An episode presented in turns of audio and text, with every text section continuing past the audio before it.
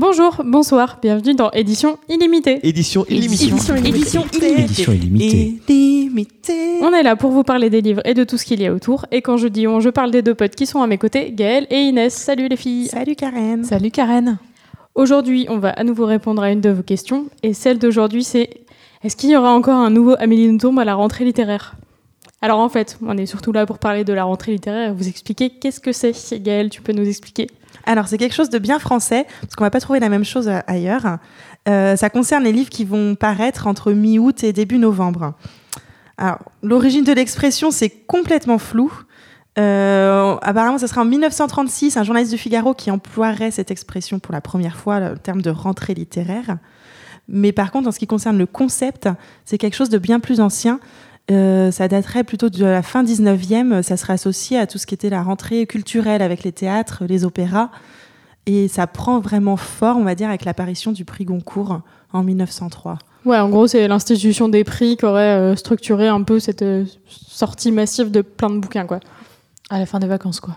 Ouais. Voilà. Genre, euh, tout le monde se remet au boulot et donc euh, donc il y a production de toutes les, tous les côtés, quoi.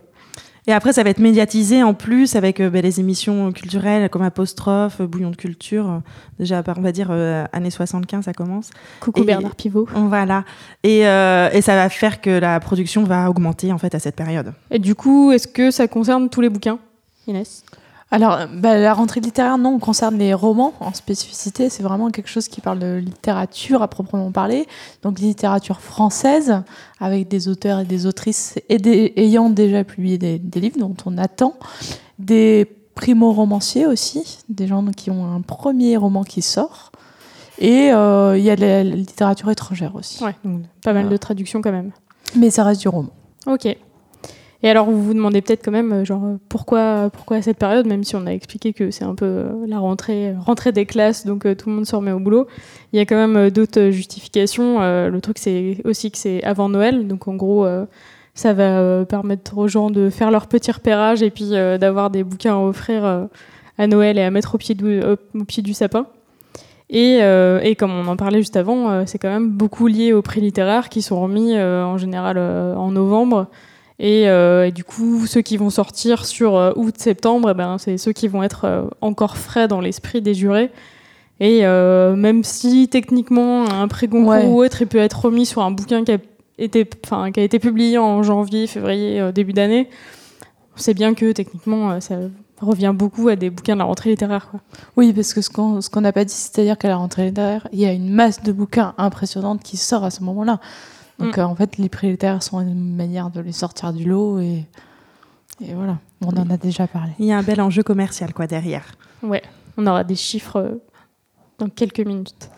Mais du coup, tout ça, comment ça s'organise Euh, Il va y avoir forcément beaucoup de travail côté, euh, côté éditeur, d'abord. Ouais, alors côté éditeur, euh, c'est toute une organisation parce que du coup, c'est un peu. déjà, tu prépares tes manuscrits, tu fais ton choix, tu te dis tiens, tel livre, on va le sortir au moment de la rentrée littéraire, tel auteur, telle autrice. Oui, tu peux Voilà. avoir reçu le manuscrit en début d'année. ou, Ouais, ou même pratiquement en avant. Enfin, des fois, peut-être que ça dépend des éditeurs. Je n'ai pas forcément de, de date, mais je pense que chacun fait un peu comme il veut. Mais ça peut être des livres qui, dont l'éditeur reçoit le manuscrit en décembre euh, Ouais. et en, en se disant tiens, on va le publier pour la rentrée littéraire Oui, prochaine. on va prendre le Comme temps de bien le préparer. temps, euh. euh, travailler sur le texte selon les éditeurs. Et puis surtout, il y a toute la période de la préparation de euh, marketing et commercial un petit peu parce que c'est beaucoup de ça, la rentrée littéraire. Oui, et le but, c'est de faire parler de ces bouquins. quoi. Et donc il y a les choix des livres, mais après il y a euh, la manière de le présenter. Donc euh, ça commence la préparation de la présentation euh, commence au mois de mai-juin pour des livres qui sortent fin août jusqu'à mi-novembre. Donc c'est quand même euh, assez en amont. D'habitude ça se passe pas comme ça autant en avant. Les éditeurs sont clairement pas en vacances. euh, Alors en juillet, fait août, euh, les éditeurs, si sont en vacances en juillet-août, justement c'est pour ça que tout se passe en mai-juin. Tout l'intérêt. Hey, Ils sont quand même un peu malins. malins quand même. hein. Surtout que, en fait, euh, ce qui, ce qui les importe beaucoup, c'est euh, à toucher, c'est les libraires, en effet, parce que c'est eux qui vendent les livres, mais aussi les journalistes, évidemment, parce que parmi le nombre de livres qui sortent, plus tu as d'articles, plus on va parler de toi, mieux c'est, et mieux tu es reconnu par les gens, les gens vont aller chercher en librairie, etc.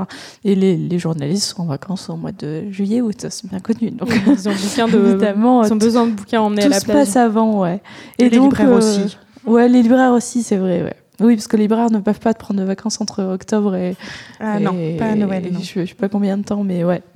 Donc euh, juillet, août et la période des vacances. Donc c'est vrai que comme il y a personne, puis comme c'est un milieu très parisien euh, d'éditeurs aussi, euh, euh, à Paris au mois d'août, euh, il y a personne, euh, tout le monde le sait quoi. Tout le monde est en Normandie ou dans le sud de la France ou au bout du monde, donc euh, il y a des valises à remplir. Donc tout ça pour revenir au mois de mai-juin. Donc l'éditeur à ce moment-là, il sait quel livre il va sortir. Euh, il y a la présentation aux représentants qui vont après faire leur tour en librairie. Donc ça c'est toujours très en amont la présentation aux représentants de la part de l'éditeur. Mais surtout il y a euh, des présentations particulières qui vont se faire aux libraires euh, sous forme de soirées, euh, de goûter, de petits déjeuners. euh, Ça dépend des éditeurs où ils invitent euh, toute une sorte de pas mal de libraires à faire ça enfin à venir euh, écouter euh, des auteurs parler ou l'éditeur présenter ses livres. C'est une manière de donner à manger aux libraires un peu. Et euh, en parallèle, il y a les journalistes sont invités à ce genre de choses-là, mais les journalistes courent pas forcément ce genre de choses-là parce qu'il y a beaucoup d'éditeurs et que du coup c'est un sacré marathon et que les journalistes ne vont pas forcément s'abaisser à faire ça. Enfin, je... je vais pas dire ça, c'est mal, pas Non, mais ils ont d'autres occasions de mais ils ont d'autres occasions. C'est-à-dire que les, les journalistes les reçoivent en amont, euh, directement euh, destinés à eux, sous forme de service de presse par courrier, euh, envoyé par coursier. Euh, donc, euh, du coup, ils n'ont pas besoin d'aller courir un peu les, les soirées de présentation. Et du, coup, toi, tu as participé à ça Ouais, moi j'ai eu un peu cette chance-là. Alors j'étais dans une chouette maison d'édition parce que j'ai fait mon stage chez POL, aux éditions POL, et j'étais vraiment au mois de mai, juin. Donc du coup j'ai eu la chance de, bon déjà de, de mettre tous les livres dans les enveloppes pour les journalistes. Ça Match, c'était la, la- la- la période un peu chiant, le moment un peu chiant. Mais après ce qui était rigolo, c'est qu'on faisait ça, mais à côté il y avait les auteurs qui étaient avec des piles de bouquins et qui faisaient des dédicaces à la chaîne.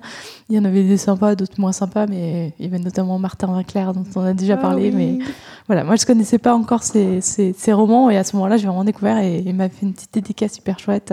J'étais hyper ravie. euh, J'avais euh, 20 ans, euh, la vie devant moi. Et un Mais bel exemplaire de Martin Winkler Et un bel exemplaire. C'était- en plus c'était l'année où sortait Le cœur des femmes. Ah bah, tant Ah. et franchement tant qu'à faire, euh, autant commencer par le meilleur quoi. Et euh, j'ai eu ça et donc après j'ai participé aussi à toute la préparation de la soirée. Donc POL euh, c'est une maison d'édition littérature euh, qui qui est assez pointue, qui a un catalogue assez éclectique mais qui est assez poussé, qui était notamment emblématique et enfin la maison a été fondée par un par un personnage, euh, un grand personnage de, de l'édition qui s'appelle euh, Paul Tchaikovsky Lorenz. C'est un nom pas du tout facile à dire. Non, pas du tout. D'où POL. Malheureusement décédé en, en janvier. Mais euh, voilà, c'est donc du coup c'était dans une maison d'édition dans le 6e, ça appartient au groupe Gallimard et on avait fait ça dans la cour de, de parce que c'est que des hôtels particuliers dans C'est Saint-Germain-des-Prés, quoi. Donc du coup c'était assez sympa. Il y avait quelques auteurs, dont Martin Winkler qui était là, Christine Montalbetti, et il y avait toute une farandole de libraires qui étaient venus euh, écouter ça euh, au mois de juin euh, dans la cour de, des éditions POL où à l'époque il y avait euh, Joël Lolsfeld qui était juste en face et qui est une autre Vertical qui était à coup, côté. euh, euh, Vertical qui fait enfin, aussi voilà. partie du il y groupe avait Gallimard. plusieurs maisons euh, de Gallimard exactement qui étaient dans le autour mais en tout cas nous on a fait ça là et évidemment après tu ces petits fours et champagne et, euh, C'est des belles soirées, et quoi. c'est des belles soirées ouais Et du coup, Voilà. côté libraire, Gaëlle, comment ça Et se ben, à passe? côté libraire, euh, disons qu'on peut pas tout lire de toute façon. C'est le. C'est-à-dire qu'on parle quand même de 500 titres. Euh, voilà, il faut sélectionner. Donc ça déjà. donc déjà tu fais un marathon euh, des soirées Eh ben, exactement, ce dont tu parlais avant, toutes les, pré- les présentations des éditeurs. Euh, le but, c'est d'en enchaîner un maximum. C'est pour ça qu'on peut se faire des repas toute la journée, enchaîner barbecue, goûter, dîner, voilà. Mais Il y en a pour tous les goûts. voilà. Et en plus, après, les, représent- les, les présentations par les représentants. Et ça nous permet de sélectionner, d'avoir plein de livres chez nous et d'essayer de trouver des pépites dedans. Et après, euh, ça, c'est avant l'été qu'on a tout ça et qu'on en profite de l'été. peu sympa, Voilà, quoi. Exactement, c'est ce que tu j'allais dire. euh, tu rencontres le des sentais que j'avais parlé de tu l'autre période. euh, ça c'est avant l'été. Après tu reviens de vacances, t'es un Et peu là frais et là Et là, tout arrive, tout arrive dans ta gueule, tu vois. Euh, les 500 titres. Euh, non, évidemment, pas forcément tout, hein, les titres. Oui, mais le truc, c'est que t'as 500 titres, mais par combien d'exemplaires certains C'est- Voilà. C'est ça qui fait le volume. Oui, même surtout. si t'en prends que la moitié, ça fait quand même. euh, même si t'aurais que 5 exemplaires de chaque, ça commence Ouais. à faire pas mal. Quoi. Bah après, moi, c'est particulier. Je parle de la Fnac où on va pas parler de la même chose qu'une petite librairie indépendante, Ouais. forcément. C'est pas les mêmes quantités qu'on brasse. oui, Euh, voilà. t'as quand même soulevé pas mal de caisses. Voilà, c'est ces ça, exactement. Ouais. Euh, et après, bah, c'est euh, c'est effectivement un casse-tête pour essayer de tout présenter. Euh, Comment non. tu fais pour le mettre en avant Tu fais en fonction des, de En fonction des quantités. des quantités. Ouais, en fonction des quantités déjà principalement, euh, de ce qu'on va mettre en avant, en avant. Et après, après c'est tant, qu'on arrive à enlever des livres qui se vendaient plus, euh, qui dataient d'avant l'été, ça va. Mais après vient le moment où euh, on se trouve qu'avec des nouveautés. Et, euh, et là, ben, c'est un choix, euh, un choix de libraire, quoi. Celui-ci Oui, va être important en même temps, c'est Voilà. à ce moment-là qu'il faut le faire. Voilà, donc tant qu'on a de la place, il n'y a pas trop à faire de choix. Et puis quand on n'a plus de place, il faut faire un choix. D'où l'intérêt des, des éditeurs de faire des soirées pour que vous choisissiez leurs livres. Exactement. Et du coup, ouais, ça, pendant, pendant toute la durée de la rentrée littéraire, tu vas mettre, enfin, tu vas mettre à jour tes rayons euh, dès qu'il y en a un Bah qui oui. commence à être dans l'ombre. Bah, jusqu'à oui quoi. voilà de ce qu'on disait euh, la rentrée littéraire donc jusqu'à début novembre euh, voilà ça fait quand même pas mal de livres qui vont arriver Et qui doivent rester plusieurs mois en plus. oui Jusqu'à ce que les prix soient annoncés et qu'on sache enfin si. et euh, là un il y aura livre plus que trois livres place, mis en vente Voilà. Mais alors, du coup, justement, on disait que euh, y a beaucoup de livres, mais euh, est-ce que vraiment euh, ça booste les ventes? Eh ben, bizarrement, pas tant que ça. Enfin, en tout cas, c'est pas la rentrée littéraire en soi, parce que, euh, genre, euh, par exemple, il y a les chiffres de 2012 en septembre. euh, Enfin, le mois de septembre représente 8,1% des ventes annuelles de livres. Donc, ça fait un douzième au final, donc pas plus que les autres mois. Parce que, évidemment, tous les livres peuvent pas, peuvent pas être mis en avant. En avant. Donc en soi, c'est pas la rentrée littéraire elle-même qui fait vendre, c'est comme on disait juste avant, c'est les prix littéraires qui vont faire vendre quoi. Et pour avoir d'autres chiffres euh, côté librairie, euh, il y a Christian Torel qui est euh, euh, directeur de la librairie Ombre Blanche. Y a une grosse librairie toulousaine. Ouais, qui est très très chouette. Lui, par exemple, il disait que sur, sur les entre 400, euh, enfin 500 et 600 euh, bouquins d'une rentrée littéraire, il y en a que 4 cinquièmes qui vont être commandés. Encore, je pense. Enfin, du coup, parmi ça, il y en a peut-être la moitié qui vont être que en un ou deux ou cinq exemplaires, quoi. Et il y en a presque, enfin seulement 20% de ces 4 cinquièmes qui vont vraiment se vendre, quoi. Donc on commence à être, euh, enfin, on voit que le tri se fait très très vite de toute façon, quoi. En fait, c'est un espèce d'entonnoir où euh, tu gaves, tu mets plein de trucs et en fait, n'en ressort que très peu. Quoi. Ouais, c'est ça. Et euh, donc j'ai une petite citation de euh, Olivier Bessarbanqui, qui était un de nos professeurs euh, à l'IUT, à Inès et moi. Donc je suis Alors très, là, il très faudrait contente de- voir le sourire de Karen. Franchement, vous loupez un peu ça. C'est, clairement un des messieurs qui, qui m'a initié à l'édition et qui m'a donné envie d'en faire. Donc je suis très très contente de le citer. Et donc il a fait un bouquin qui s'appelle L'industrie des lettres. Et dans ce bouquin, il dit Les livres de la rentrée ne se vendent ni mieux ni moins bien que les autres. La rentrée n'est pas en soi un moment qui peut faire vendre plus. Les livres dont on ne parle pas ne vendront pas du tout. Globalement, la rentrée littéraire est un mouvement très déficitaire. Donc en gros, euh, c'est vraiment un, un pari à double tranchant pour les éditeurs. Quoi. Mais en fait, ils, en- ils sortent des livres à ce moment-là pour euh, voir s'ils reçoivent des prix et pour que ça se vende. Quoi. Ouais, c'est ça. Du coup, si t'as la chance d'être mise en avant, et ben, ça va être euh, gros gros bingo. Et puis sinon, bah, il va rien se Bah, passer c'est de comme spécial. quand tu quoi. joues au loto. Quoi. Exactement, ouais. Donc voilà, donc on a parlé beaucoup littérature, mais euh, qu'est-ce qui se passe Ouais, pour alors les autres de- genres depuis quelques années, en effet, il se passe un- quelque chose d'assez particulier, c'est-à-dire que c'est un tel phénomène, cette rentrée littéraire, que ce soit dans les médias et en effet à travers les prix, que euh, ça s'est décliné en, en littérature ado. Depuis quelques temps, on voit euh, des bandeaux, euh, la rentrée littéraire, euh, la rentrée des ados, enfin l'été ado. euh, euh, y a, moi, j'ai vu le Rouergue Jeunesse il y a quelques années qui avait fait ça. Cette année, il y a la Martinière, le Seuil. Enfin voilà, c'est assez particulier de jouer Ouais. sur ce côté un peu C'est marketing une manière de d'être la présent rentrée, aussi, euh, de Ouais. profiter de cet engouement Et médiatique. euh, sur Instagram, il y a un, un hashtag rentrée littéraire jeunesse qui existe où on trouve aussi des albums. Donc ça, c'est bizarre parce que c'est c'est très éloigné de ce que était la rentrée littéraire au départ. Enfin, à mon sens. Voilà. Et puis, euh, il y a aussi la rentrée des poches. Oui, effectivement. Ça, on voit beaucoup de Ce qui poches qui arrivent avec le, ce petit bandeau hyper aussi. particulier parce que pour moi, les poches, c'est la sortie avant l'été. Au départ, c'est les, les romans des vacances. Oui, puis c'est sur des romans qui, sont, qui ont déjà été publiés en grand format, Ouais. donc tu te dis que c'est Mais Oui, alors c'est la seconde que rentrée littéraire, c'est-à-dire ceux qui sont parus l'année dernière qui sortent, Exactement. qui ressortent cette année Ils en poche. ressortent en poche, quoi. Voilà. Mais en gros, il manque quand même toutes les ventes de l'été et il n'y a pas de prix littéraire pour les poches. Donc, je n'ai pas encore trouvé l'intérêt. de- Moi, je sais ces pas, mais c'est pareil. J'ai vu beaucoup de pubs euh, sur Instagram pour la rentrée littéraire Le- poche de 10-18 et euh, Pocket. Donc, euh, Le poche fonctionne de plus en plus en période de Noël, en fait, comme petit cadeau. oui, forcément. Euh, ouais. Et je, pense qu'ils ont pris le créneau de miser dessus. ouais. Ouais, mais bon, le poche, c'est quand même euh, l'été, quoi. Mais je pense que tous les secteurs essayent globalement de gratter euh, cet engouement Ouais. médiatique autour du livre pour se faire une place là-dedans. Et, et, euh, s'ils arrivent à gratter un ou deux articles dans la presse et une reco, c'est c'est- Oui, c'est c'est- toujours bon pour les C'est ventes. une quoi. belle marque marketing, quoi, quand même, euh, la rentrée littéraire, quoi.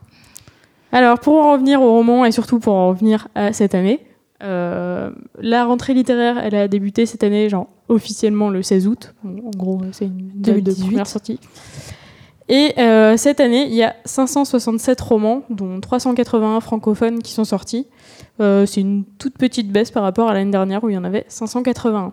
Ouais, je crois que depuis quelques années, on est plus ou moins dans une moyenne à peu près similaire. Oui, hein. sur les 500, effectivement. Parce qu'il y a des années, il y en a beaucoup plus et des années, il y en a moins. Ouais, il y a eu Pour des vous années à donner un 700, peu je crois, idée. euh, qui étaient Ouais, là, je pense quoi. que c'était vraiment euh, méchant, quoi. Je pense qu'il y a pas mal d'éditeurs qui ont dû s'y cramer un peu et se dire bon, on va peut-être se calmer et puis euh, de toute façon, on va retrouver un grand écart entre certains éditeurs euh, qui vont sortir. euh, voilà, on prend Gallimard euh, qui vont sortir 31 cette année, Flammarion qui va en sortir 17, et puis des tout petits éditeurs. On a déjà parlé des éditions de Minuit qui eux misent sur un seul roman qui est un premier roman. Ouais, pourtant, Minuit est un, un gros éditeur Tout à euh, fait. historique, quoi, et qui est vraiment présent dans le pays. Disons que ouais, ils sont connus et ils pourraient Mais- se permettre d'en Exactement. publier 4 ou 5 et euh, d'avoir d'avoir de de l'écho derrière quoi. Et des éditeurs aussi comme Finitude qui va sortir que deux romans aussi, et des premiers romans. Finitude, on vous en a un petit peu parlé. je crois que C'est un petit éditeur bordelais qui publie pas énormément de bouquins par an, mais beaucoup de trucs de qualité. Donc euh, qu'ils en sortent deux là, c'est aussi pour euh, avoir plus de reconnaissance et tout ce que je leur souhaite. Bon, euh, tout ça, quand même, euh, c'était pour parler du nouveau Amélie To- Nothomb, euh, Karen. Bah oui, parce que alors peut-être que vous le savez pas, mais la particularité d'Amélie Nothomb, c'est que depuis euh, 1992, elle publie un roman par an exclusivement à la rentrée littéraire. Chez Albin Michel. Chez Albin Michel, toujours, ce qui est aussi assez rare, parce qu'il y a beaucoup de de- d'auteurs qui, au cours de leur carrière, changent d'éditeur, mais euh, elle, elle est très fidèle euh, autant à sa date de parution euh, qu'à même au format de son roman et à son éditeur.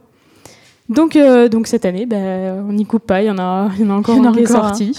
Il est sorti euh, bah, aujourd'hui Mercredi 22. mercredi 22 août. Euh, s'appelle Les prénoms épicènes. C'est son 27e roman. Euh, Le premier, c'était Hygiène de l'assassin, qui est sorti en 92. Et, euh, et voilà, quoi. Bon, du coup, euh, au niveau presse, ça, a été très cool, a priori, au début, parce que son premier roman a très bien marché. Le deuxième était pas mal aussi. Et puis là, depuis 5-6 ans, les journalistes ils commencent à se dire bon, elle sort un petit roman tous les ans, et du coup, enfin il faut qu'il soit vraiment très bon pour que ça fasse un coup d'éclat parce que c'est sur plus de trop un 500 rendez-vous. romans, euh, peut-être qu'il y a, ils lisent autre chose qu'Amélie Nothomb tous les ans, quoi. Oui, voilà. Donc, euh, mais euh, et l'autre particularité d'Amélie Nothomb, c'est quand même que euh, elle écrit euh, à peu près 3-4 romans par an et en gros en janvier, euh, elle fait le tri dans ce qu'elle a écrit et puis elle se dit bon bah cette année c'est celui-là qui sortira quoi. Et, surtout, des- elle a pris des dispositions euh, pour qu'il n'y ait euh, aucun de- des autres romans qui soient publiés en posthume, pour l'anecdote. Donc euh, tous les autres romans d'Amélie Nothomb, bah, vous les verrez pas. Euh, mais euh, il y en a toujours au moins un par an, ce qui est déjà un bon rythme pour un auteur. Euh, Oui. euh, sur celui-là, moi je l'ai pas lu. euh, on m'a m'a pas particulièrement dit qu'il était bon, donc euh, Non, mais c'est vrai qu'on on attend toujours la Amélie Nothomb, mais comme on attend certains auteurs à la rentrée littéraire, enfin, il y a toujours une partie d'auteurs qu'on attend, quoi. Ouais, bah oui, il y en a qui, euh, enfin, des auteurs qui sont assez reconnus et attendus parce que ce qu'ils publient c'est de la qualité. Il y a Maïlise de Carangal, du coup, qui est chez Vertical. Il y a Yasmina Kadra, Christine Angot, qu'on attend plus ou moins, pour ma part. Euh, Nancy Houston, François Bégodeau, on attend un peu plus aussi. C'était vraiment pour en citer quelques-uns. Ouais, ouais. Voilà. oui, parce que tous les ans, il y a plein d'auteurs qui sont assez connus qui publient euh, Oui, des oui. romans au moment de la rentrée, quoi. Mais ceux-là, du coup, vous arriverez facilement à entendre parler dans la presse, donc nous, on, on vous parlera plus tard d'autres euh, auteurs qui nous tiennent un peu plus à cœur. Ouais, là, on va parler des premiers romans. Oui, effectivement, parce que c'est une particularité de cette année, c'est qu'il y a énormément de premiers romans. Euh, il y en a 94 pour cette rentrée littéraire 2018 et il n'y en a pas eu autant depuis 2007. En 2007, il y avait 102 premiers romans. Ouais, sur un gros cinquième, quoi. enfin un petit cinquième du coup de, de la Mm. rentrée littéraire, ce qui est pas mal. Quoi. Ce qui est pas mal. Euh, bah, une des explications, c'est que vraiment les premiers romans, ces dernières années, il y a eu un gros succès commercial. Est-ce qu'on vous a déjà parlé dans Attendant votre Je jingle sais- c'est marrant, on l'a jamais cité C'est celui-ci. possible, on est, on est presque à un épisode sur deux, je pense, à en parler. Mais euh, C'est c'est jamais trop. Mais pour en citer d'autres, il y avait La 13 de Laetitia Colombani aussi, et Petit Pays de Gaël Faye, qui en plus a, eu, euh, a été primé. Ouais, lui, il a fait un sacré, euh, Voilà. sacré euh, rentrée littéraire au C'est ça. quoi. Dès le début, on a parlé que de lui, j'ai l'impression. Il a fait une belle rentrée littéraire poche aussi. Ah oui, bah ouais. Comme quoi, c'est un vrai phénomène. voilà. Donc les éditeurs euh, misent dessus, évidemment les médias misent dessus aussi. Et le fait d'être un, un primo-romancier fait qu'on n'a rien à perdre en fait, pas se lancer dans cette rentrée littéraire parmi tous les titres qui sortent, contrairement à certains auteurs qui ont déjà une grande renommée, qui préfèrent paraître à une autre période, euh, comme la rentrée d'hiver en janvier. Oui, là, les primo-romanciers, en gros, il n'y a pas d'attente euh, envers ce qu'ils vont faire. Genre, il n'y a, que- il y a que le meilleur à attendre, donc euh, y a moins de ça. pression pour eux. Quoi. Oui, et puis en fait, le fait de sortir un premier roman est devenu vraiment un objet marketing, quoi. Euh, Aujourd'hui, euh, presque. On a l'impression que dans la presse, c'est une manière de les sortir du lot. Euh, Enfin, cette année, il y a beaucoup d'articles sur les primo-romanciers, donc c'est une manière de vraiment de. Les éditeurs ont dû jouer dans les communiqués de presse à fond derrière. en Oui, c'est pour dire, genre, euh, on vous sort vraiment de la nouveauté. là, de la euh, nouveauté, c'est des nouveaux genres, nouvelle écriture, etc. Après, euh, en fait, il y a plein de, de, de primo romanciers qui sont bullshit. pas vraiment des primo romanciers. Alors, euh, il y en a qui sont connus, comme Olivier de Lamberterie, qui est la critique littéraire de Elle, Et qui sort la son plume, plus- exactement, qui publie son premier roman chez Stock. Euh, bon, voilà. Après, elle a écrit, enfin, c'est Oui, c'est des Sur primo-romanciers, Indice, mais au final, mais- ils sont déjà très très connus, donc on attend quand même Ouais. quelque chose d'eux. Quoi. Il y en a qui écrivent sous pseudonyme et il y en a qui sont dont le, le nom primo romancier est un peu discutable parce que c'est des auteurs jeunesse qui ont déjà publié un premier roman. euh, comme euh, l'année dernière, ça s'est passé avec Marion Brunet qui avait publié un- son premier roman. Je mets bien entre les guillemets. Je peux pas vous le mimer, mais chez Albin Michel. Et en fait, elle est déjà autrice de plusieurs romans chez Sarbacane qui sont assez poussés, qui sont des textes qui peuvent aller aussi bien lus par des adultes que des ados. On en a déjà Comme parlé. déjà dit. Mais pour le coup, euh, cette année, euh, enfin elle euh, particulièrement, Et son Euh, premier roman, euh, L'été circulaire, était vraiment très bien d'ailleurs. Ouais. Je le recommande. Et, euh, et après, euh, par exemple, Philippe Torreton aussi, qui, a, qui cette année est considéré dans les- tous les articles de premier roman, enfin premier, primo romancier, mais en fait, il a déjà sorti un texte. Euh, Mémé, qu'il avait ouais, déjà sorti. Ouais, il y a aussi Cola Goodman cette année. Enfin voilà, il y en a plein comme ça qui sont des gens euh, qui ont déjà publié. En fait, euh, On essaye de nous faire croire que c'est un truc Ouais. nouveau, mais, mais en fait, euh, c'est des gens qui, qui sont déjà auteurs, quoi.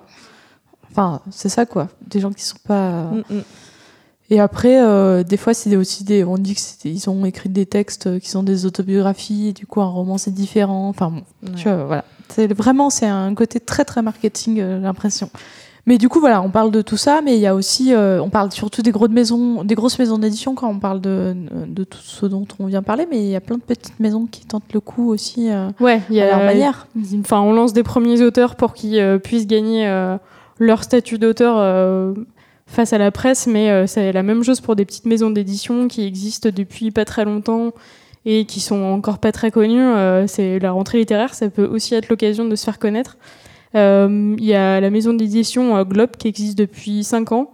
Cette année, il publie deux romans. Il y a L'écart d'Amélie Lipt- d'Amélie Liptro et Les Frères Lehmann de Stefano Massini. En plus, c'est des très jolis bouquins qu'ils font chez Globe. Très très chouette, ouais. Donc, ben, voilà, il suffit que ces, ces deux romans, enfin, ils se fassent un peu reconnaître et euh, ça, fait, ça fait tout de suite monter en cote la maison d'édition et, et ça gagne en renommée. Donc, euh, c'est vraiment une bonne occasion.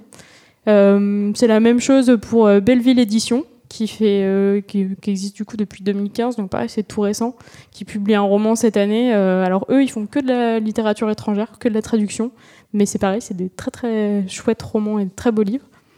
Et après, il y a des paris un petit peu plus audacieux, mais bon, enfin, là, on parle de Toussaint l'ouverture, qui est encore une très très chouette maison d'édition et qui de toute façon est audacieuse sur à peu près tout ce qu'elle fait. Ouais, mais qui commence à être vraiment installée euh, maintenant, Ouais. je trouve, dans le paysage coup, éditorial. ont- ouais. Qui a des articles tout au long de l'année sur ses romans, sur. euh, Au final, la maison elle est déjà connue, mais euh, la particularité de cette année, c'est que à la rentrée littéraire, eh ben, il choisit de publier un roman graphique, quoi. Et au final, ouais, parce ils aiment bien faire des trucs que les autres font pas. Exactement, quoi. Et je trouve ça très très cool parce que, parce que du coup, là, on nous matraque de littérature, on va nous matraquer pendant 2-3 mois.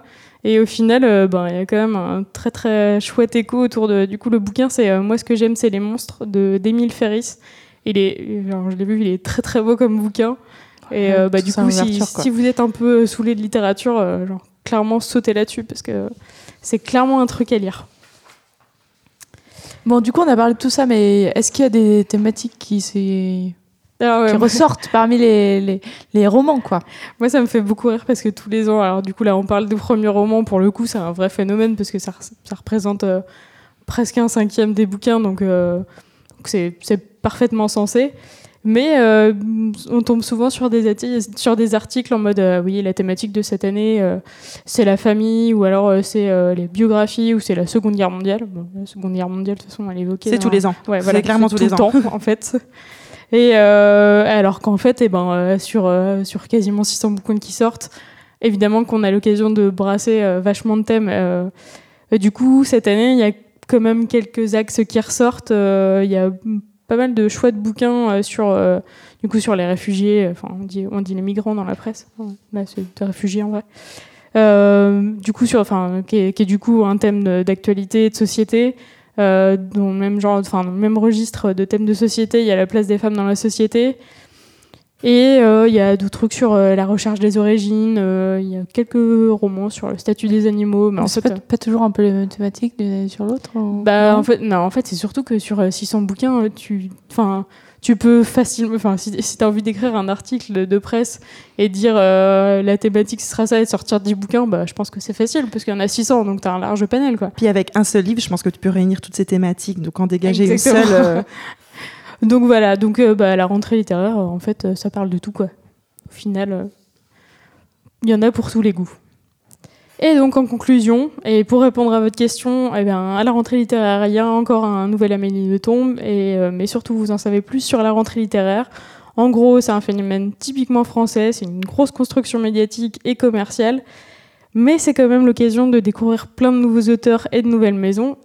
Et d'ailleurs, les filles, est-ce que vous avez des bouquins que vous attendez, des coups de cœur que vous avez déjà lus à recommander euh, pour remplir les cartables de nos auditeurs?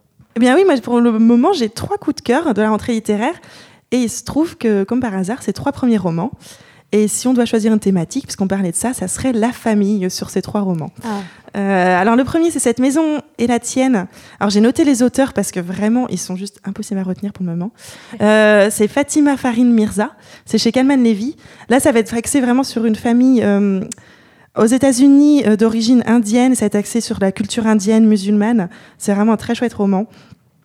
Aussi sur la famille, j'ai Là où les chiens aboient par la queue euh, de Estelle Sarabul chez Liana Levy. C'est un joli nom. Ouais, mais c'est que des noms composés en plus, c'est un peu compliqué à retenir.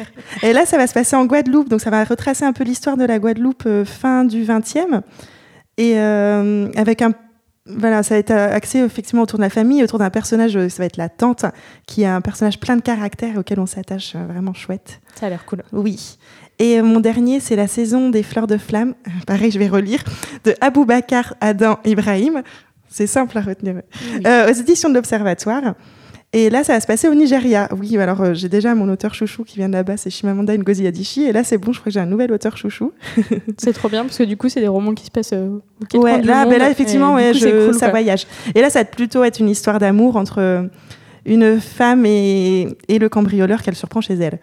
Voilà. Et en plus de ça, j'aurais parlé des éditions de l'Observatoire parce que gros Ouais, coup de cœur pour euh, esthétiquement et c'est juste des beaux livres, ils sont magnifiques. Les- Là, ils en sortent trois à la Les rentrée. typos de leurs titres, je suis complètement fan. Voilà. Et les trois titres sont juste sublimes.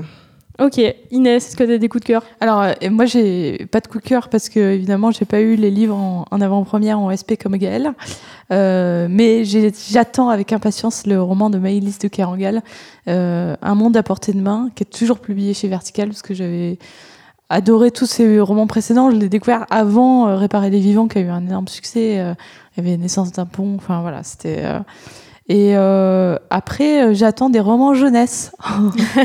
La rentrée littéraire jeunesse. Mais en fait, euh, bon, on va encore parler de Sarbacane, mais vraiment, il y a un nouveau euh, Clémentine Beauvais qui sort et qui s'appelle Brexit Romance, que j'ai très envie de lire, qui vient de sortir d'ailleurs le 22 août. Et euh, il y a un nouvel accès de cendre. Je, Je savais que t'allais dire ça. J'ai même pas regardé le quatrième, mais je sais que ceux-là, je vais les acheter et les lire. D'accord. Et toi, Karen? Euh, eh ben alors moi j'ai mon, pote euh, Seb qui est euh, libraire aussi, qui est libraire à la librairie de Provence à Aix. Si vous voulez aller le voir, vous pouvez aller lui rendre visite. Il aura toujours des bons conseils. Qui depuis depuis une semaine me parle de Les Fureurs invisibles du cœur de John Boyne chez Lattès. Et, euh, et en gros, il me vendu ça comme, euh, comme un super beau roman euh, sur un, un- gamin qui est, qui est à la recherche de, de ses racines. Et ça a l'air d'être en- entrecoupé sur une très longue partie de sa vie. Et ça a l'air très très beau et peut-être un peu triste. Mais du coup, j'ai- il m'a donné très très envie de le lire. Donc c'est sûrement un des premiers que, que je vais acheter. Il y a aussi euh, Arcadie de- d'Emmanuel Bayamaktam chez POL. Donc on a parlé de POL tout à l'heure et, et c'est un des, un des peu nombreux que, romans que POL publie à la rentrée littéraire. Et, euh, et Emmanuel Bayamaktam, c'est une valeur sûre pour moi, donc j'ai très très envie de le lire. Et, euh, et sinon, il y a un premier roman euh, chez Anne Carrière de Mathias Jambon-Puyer. C'est vrai qu'il y a beaucoup de noms composés à cette, C'est tout le problème des premiers romans ouais. en fait. On ah, connaît pas encore leur nom. Ouais, ça va être compliqué au début, mais ça va rentrer. Euh, Mathias Jambon-Puyer, il est euh, aussi connu sous le nom de L'Oreilly sur Twitter. C'est un mec qui, euh, qui publie, enfin qui a beaucoup beaucoup écrit sur son blog et qui est très actif sur Twitter. Et, euh, et donc son premier roman, c'est Objet trouvé, et ça parle beaucoup de masculinité. Ça a l'air très très très intéressant. Euh, il est passé euh, dans un autre podcast qui s'appelle The Boys Club euh, qui parle de masculinité. Donc c'est quelqu'un de très très intéressant à écouter sur ce sujet-là. Donc je vais sûrement me jeter sur ce roman-là. Donc voilà, ça fait déjà pas mal de trucs à acheter. Euh, on vous avait parlé aussi de, de Ça raconte Sarah chez Minuit, qui, est, sûrement- qui est un roman sur une belle histoire d'amour qui a l'air très très chouette. Donc, donc voilà, ça fait déjà pas mal de trucs pour vous. à aller voir si ça vous plaît à acheter, à aller acheter chez vos libraires indépendants.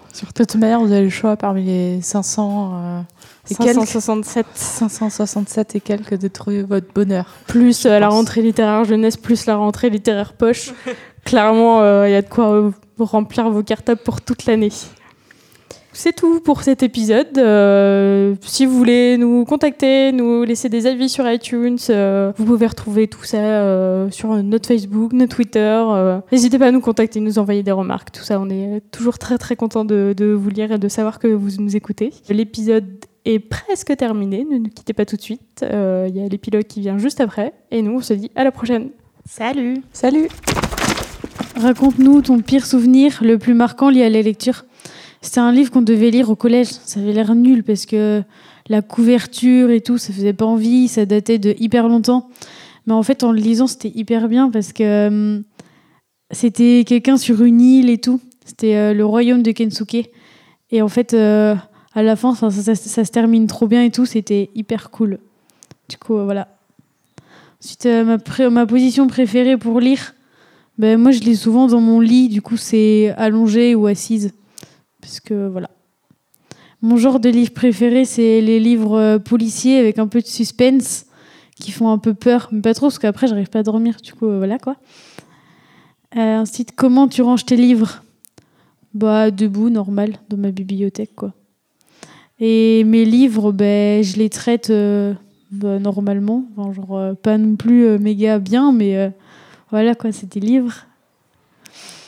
Euh, quel est le livre que tu as le plus abîmé bah, Je pense que c'était un livre d'école qui traînait toujours dans mon sac, que je devais lire mais que je lisais jamais, donc euh, voilà quoi. Qu'est-ce que tu utilises comme marque-page ben, En fait, mes marque-pages, je les perdais tout le temps, du coup, ben, je plie la page des livres. Comme ça, je me rappelle où c'est, c'est plus pratique. Sinon, après, je dois chercher la page pendant 4 ans. Et qu'est-ce que tu lis aux toilettes Ben, rien. Rien, je me grouille et voilà. Euh, le dernier livre que tu as acheté, c'était pour qui, quand et où? Le dernier livre que j'ai acheté, c'était un livre. C'était un livre d'une sportive que j'aime bien. C'était sur Internet, c'était pour moi. Voilà. C'était euh, Marine Leleu. C'était dans la tête et les baskets de Marine Leleu. Voilà, j'aime trop cette fille. Fait du triathlon et tout. Euh, mon moment préféré pour lire, c'est soit quand je m'ennuie euh, en études et que j'ai rien à faire, collège, ou autrement, c'est euh, le soir euh, dans mon lit, avant de dormir. Si j'étais un livre, je serais. Bon, je voudrais pas trop être un livre, du coup, je sais pas. non, mais. Aucune idée. Et je m'appelle Siobhan, j'ai 15 ans, je suis collégienne en Vendée. Et voilà, c'était édition limitée.